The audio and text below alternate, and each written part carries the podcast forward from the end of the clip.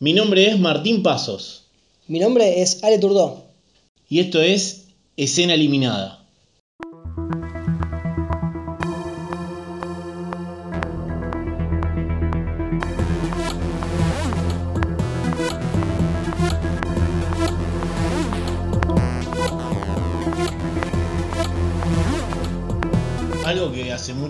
Hacer, hablar sobre gore, ¿no? Sí, eh, sobre el gore, o como le dicen en inglés. Ese, justamente hablábamos recién que podríamos decir que el gore, o el gore, no es un género en sí mismo, sino que es como una cualidad de ciertas películas dentro del género de terror, porque el gore lo vemos en un montón de subgéneros de terror, lo que no significa que sea un género en sí mismo. No sé si se explica.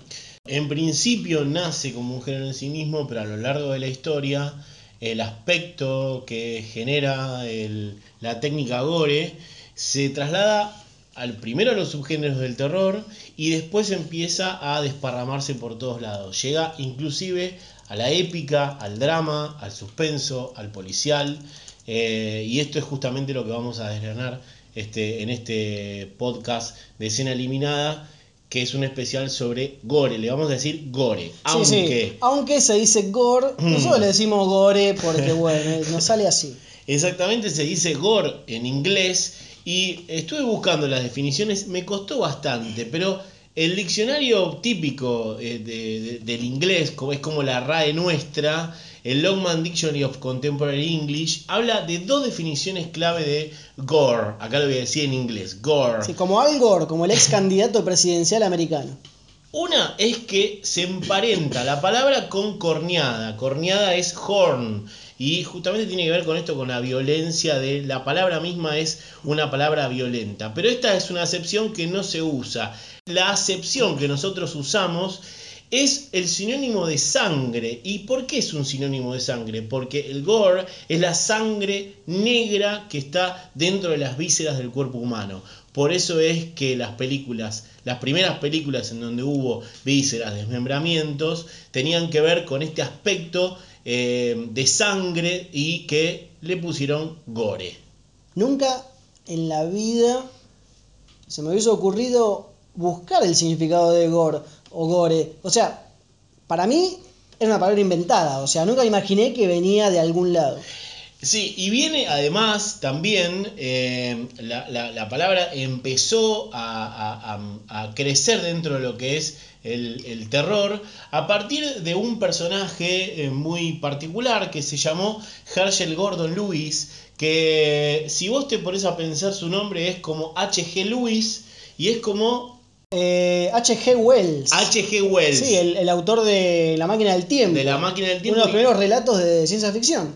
y La máquina del tiempo y un montón de, de, de- de historias de ciencia ficción y por eso empezó a, a, digamos a conocerse este hombre como H.G. Lewis, después empezó a usar su nombre como Herschel Gordon Lewis y que es el creador de dos películas que son clave en lo que significó el origen, el proto-gore, este, y el origen del género, que ese sí es un género específico, que se llama género splatter, que tiene que ver con que la sangre salpica. Splat es Tal cual, sí. Salpicar, salpicadero, chorreadero de sangre, le diríamos acá en confianza. Exacto, y se llamó una película Bloodfest y la otra película que es de la que me gustaría hablar un toquecito, que es 2000 Maníacos, 2000 Maniacs, que inclusive creo que hay una banda de música que se llama 2000 Maniacs y un montón de eh, referencias a lo largo de la historia a esta película. ¿Por qué es importante esta película? Porque es una de las primeras películas en donde no solamente se ve sangre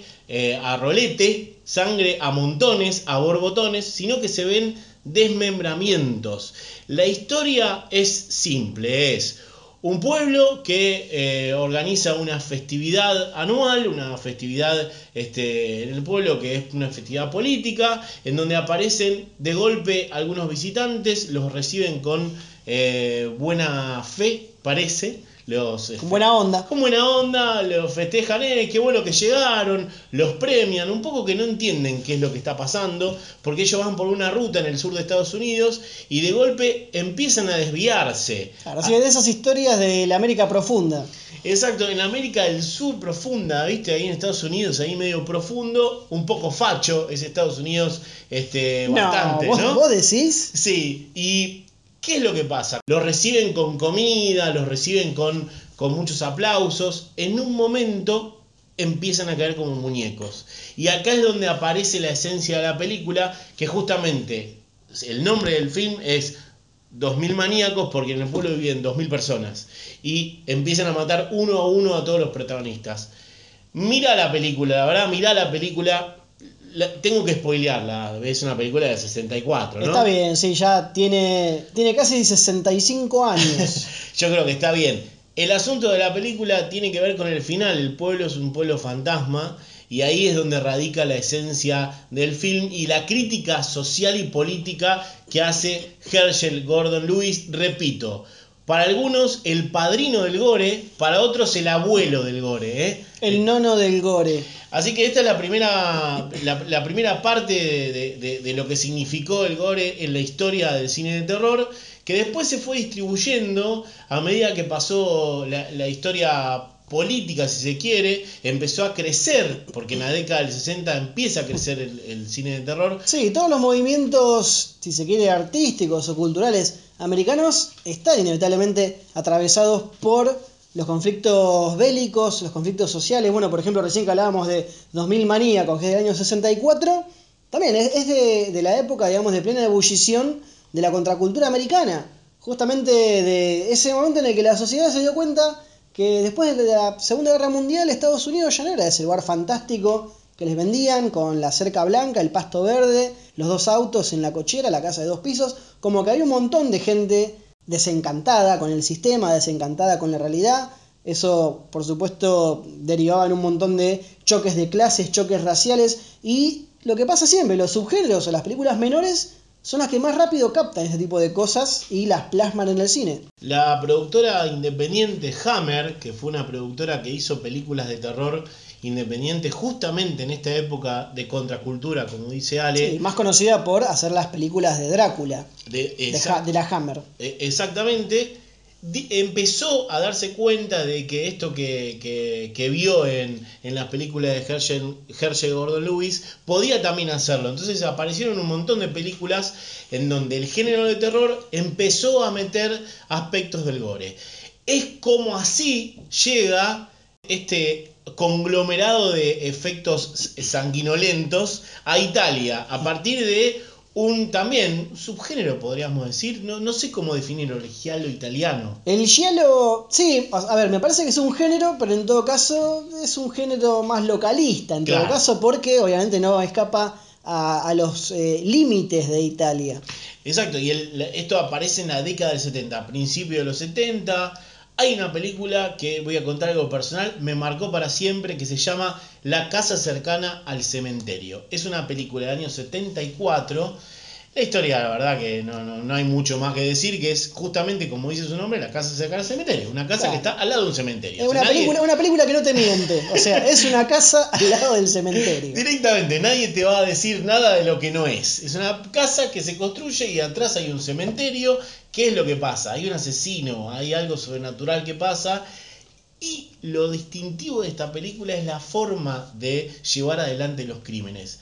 Nunca vi una película tan sangrienta, ni dos, 2000 maníacos es tan sangrienta. La vi cuando tenía 8 años, Ale. Eso me marcó. Son esas, sí, sí, sí, son esas cosas que vistas a cierta edad e inevitablemente te van a marcar. 8 años tenía cuando vi esta película. Era una es una película en donde aparecen vísceras por todos lados, un cuerpo de un hombre que queda como si fuera un trapo de piso, la piel como si fuera un trapo de piso. Es una película fuerte para los que tienen estómago, al igual que las películas de Darío Argento y de Mario Bava, eh, que son dos de los directores más importantes del cine de, terror italiano de la década del 70, como El pájaro de, de las plumas de cristal también, que es muy importante, eh, y Suspiria, claramente. Suspiria. Así que ahí llegamos a lo que es el cine italiano. Fíjate cómo se fue desparramando de Estados Unidos a Italia. Y nos falta otra pata importante del cine mundial que es el cine asiático, que llega un toquecito más tarde. Sí, sí, sí. Aparte, el cine asiático juega otra cosa. O sea, no podemos decir, por supuesto, ¿no? Con la, con la distancia cultural que hay, es obvio que el, el cine asiático va a tener una interpretación completamente distinta y va a simbolizar también de forma distinta lo que son los miedos, el terror, digamos. No sorprende que sean así de raras en comparación con el resto de la cinematografía del resto del mundo. La película que les tengo para contar tiene que ver con una historia que no es una historia de terror, sino es una historia política. Man Behind the Sun se llama. Es una película de, la década del 80 que lo que hace es mostrar la, las atrocidades que, cometieron, que cometió el ejército japonés cuando invadió China durante la Segunda Guerra Mundial. Fíjate lo profundo que es el argumento. ¿Qué pasó con esta película? Hay una escena mítica, si quieren, mientras están escuchando, si están en su casa, pueden poner YouTube mientras escuchan el podcast y lo ven. Hay una escena mítica en la cual hay un soldado japonés que le ordena a, un, a una prisionera eh, China que ponga sus manos en un balde con agua congelada. Automáticamente le dice que ponga sus manos, que saque sus manos de ahí y las ponga en un balde con agua, en un tambor, en realidad con agua completamente hirviendo. Cuando saca sus manos de ese lugar, tiene las manos todas blanditas. A partir de que tiene sus manos blanditas, lo que hace él, eh, este muchacho japonés, es quitarle la piel automáticamente para torturarla y queda el hueso limpio. Ah, ya. Como cuando sacas un pollo, ¿viste? Sí, sí, sí, el pollo deshuesado. Literal, así es la imagen que tiene esta película que a su vez se vende con esta imagen, porque el póster de la película que, que, salió a nivel internacional tiene esta imagen en su, eh, principal, en su principal figura, justamente es esto. ¿Qué ocurrió con, y por qué hago un paréntesis del gore, hago un paréntesis acá, y por qué es tan importante esta película? Porque lo que construyó a partir de esta imagen fue que el cuerpo que usaron, las manos que usaron, era de un cuerpo en serio. Y esto es lo que llama a la polémica de muchas otras películas que hubo en esta época y que tienen que ver con haber usado cuerpos sí. reales y no de mentira. Y acá es donde aparece una, una, una, película que está un poquito antes de Man Behind the Sun, que es una película, es una película yankee, ¿no? Holocausto Caníbal. Sí. Se me fue de la, de la es mente. una coproducción. Me Ahora parece que entró- son esas no, coproducciones. Es una coproducción ¿no? italoamericana. Claro. Pues justamente la dirige eh, Rogero Deodato, que es un tipo que, sí, digamos, como ya ahora se han dado cuenta, no fue el fundador, pero sí uno de los nombres más importantes, si se quiere, del gore. Y justamente con Holocausto Caníbal, lo que hace el tipo es, podríamos decir que es un falso documental, o que es Sí, un es un- documental ficcionalizado. Es un documentary, pod- podríamos decir, sí, técnicamente es un documentary. Sí, el tipo lo que hace es seguir a un eh, grupo de documentalistas que se internan en la selva para poder, eh, digamos, eh, recopilar información y material de una tribu, eh, digamos, muy, muy secreta, muy guardada en la selva, que supuestamente son caníbales. Ya se podrán imaginar lo que les va a ir pasando, no hace falta que les spoilee nada, pero lo más polémico de esta película en sí era la violencia contra los animales que hay en la película. Hay una escena muy recordada por todos en la que matan a una tortuga gigante y le cortan la cabeza, la abren, un, un montón de asquerosidades como podrán imaginarse. Tuve la posibilidad hace un par de años de entrevistar al Mm. señor Rogero Deodato. Hmm. También una anécdota muy curiosa, no se voy a contar. Lo perseguí por el microcentro de Buenos Aires un par de horas hasta que se tomó cinco minutos para hablar conmigo. Y el tipo me contaba que en realidad lo que pasó en ese momento es que querer o reventar, ¿no? Eh, Sí. el famoso andá a chequearlo. El tipo decía que todos los animales que mutilan y mm, maltratan en la película ya estaban muertos. De casualidad se los cruzaron durante el rodaje en, en la locación y bueno, aprovecharon eso para la película. Si le quieren creer, quédanle y si no, bueno, no sé. Es una película muy polémica que a lo largo de la historia tuvo eh, también en su momento. Estuvo prohibida en muchos países. Prohibida. Muchos años Exacto. después se logró exhibir en muchos países que él había eh, bloqueado completamente, pero fue una película que tuvo la ventaja de caer en un momento en el que empezaba a explotar el VHS. Entonces, muchos países en los cuales las cadenas de cine no las pasaban, podía llegar en formato VHS, ya sea VHS oficial o pirata. Sí, esto lo que, lo que hizo fue que no solamente Holocausto Caníbal apareciera eh, en, en, VHS como la película que prohibieron en Tanganica, sino que... Una, estrategia de marketing que después se empezó a usar en todas las películas, tipo la película que no quieren que veas. Claro, que a partir de el estreno en VHS en distintos países de esta película, que en realidad es del año 81 y llegó acá en el año 86, cualquiera. Sí, sí, sí, llegó casi a, fines de los 80, principios de los 90 a nivel masivo. Exacto.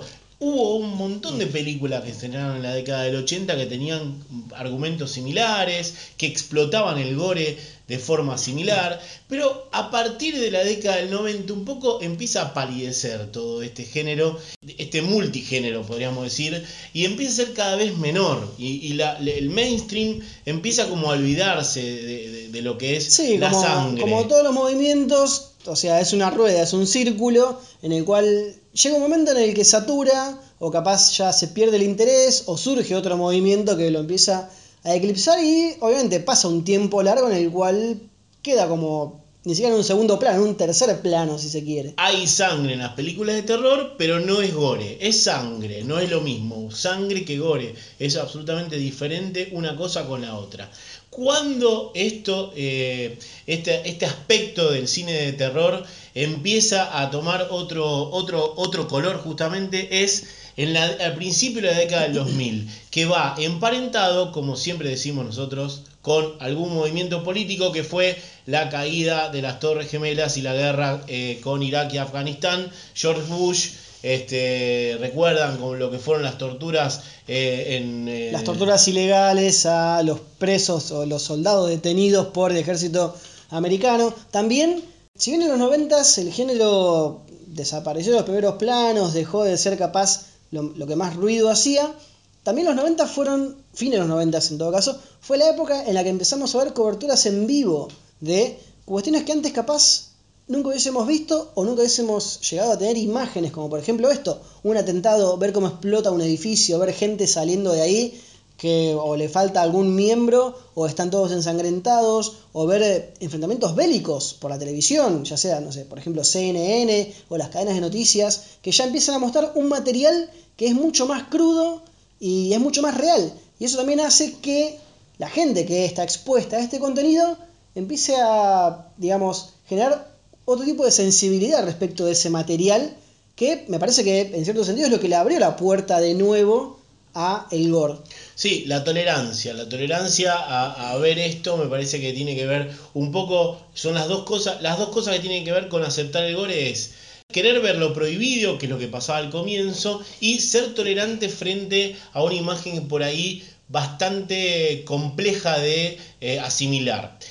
Las dos películas que inician este nuevo proceso que sigue hasta hoy, es un proceso contemporáneo que no paró nunca, eh, una se llama El juego del miedo, So, que es del año 2004, y la otra es Hostel, del año 2005. Son las dos películas que inauguran eh, en lo que es el gore en películas mainstream Tal cual. de terror. Una de terror y otra policial. Sí, la industria agarra el gore y lo empieza a meter en los subgéneros del cine de terror, como decía Martín, So o El juego del miedo, una película más de detectives, de misterio que tenía elementos de gore y Hostel que también jugaba un poco con esta cuestión de la percepción del resto del mundo por sus Estados Unidos. Es una historia de dos eh, amigos, dos mochileros que se van de viaje, hmm. van a algún lugar de Europa del Este, que obviamente nadie especifica para no quedar mal con ese país, y les empiezan a pasar cosas muy jodidas.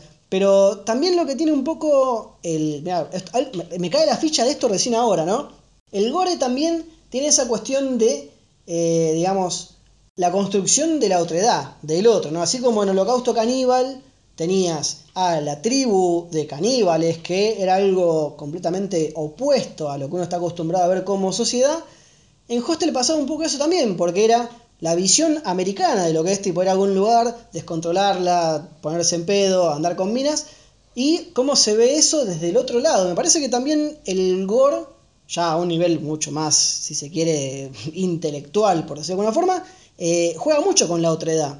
Y también juega mucho con el tema de las sensaciones que generan el espectador, ¿no? A partir de estas dos películas empezó a ser mucho más habitual ver algún tipo de escena que uno podía imaginar en una película independiente, medio escondida, alguna película como la que estamos contando ahora. Sí, aumentó un poco la tolerancia en, el circuito comercial. En el circuito comercial de cine y de televisión. Y con esto llegamos como al cierre de lo que es hoy eh, el, el multigénero gore, que es que aparece en, por ejemplo, The Walking Dead, eh, con total normalidad, un día domingo a la noche, eh, podés ver cómo le cortan la cabeza a un zombie o cómo le pegan un, flechazo o un machetazo a alguien o alguien lo muerde un zombie en el brazo y le cortan el brazo de un cuchillazo para que no se le extienda el, virus. Y además también lo podés ver en la épica, en, en, Game of Thrones, una serie que, mm, que mostró sin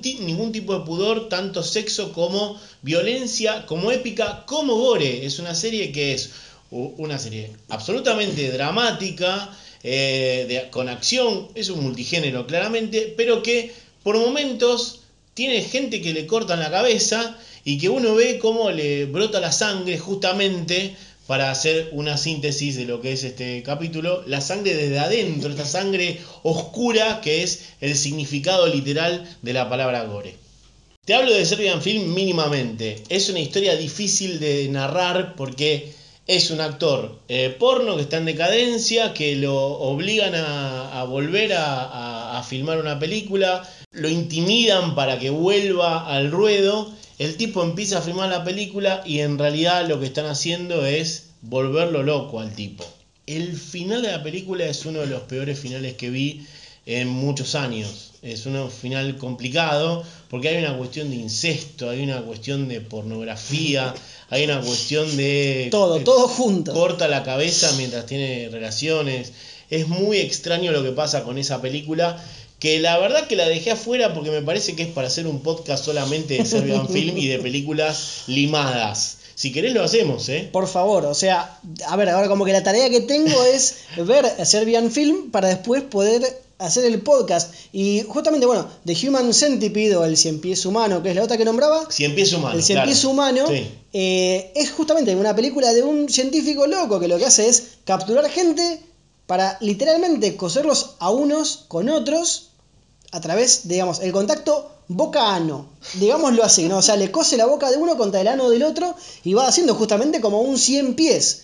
Pero lo sorprendente, justamente lo sorprendente de todo esto es que es una saga, hay una trilogía del 100 pies humano. Y uno dice, ¿Cuánto te, puede, ¿Cuánto te puede dar la soga para hacer tres películas de esto? Bueno, hay, hay tres y creo que la última del Cien Pies Humano lo hace en un estacionamiento, es un delirio es un delirio abismal esa película que para mí deberíamos, si querés, el próximo capítulo o algún capítulo en el futuro, hagamos películas limadas. Por favor. Dale.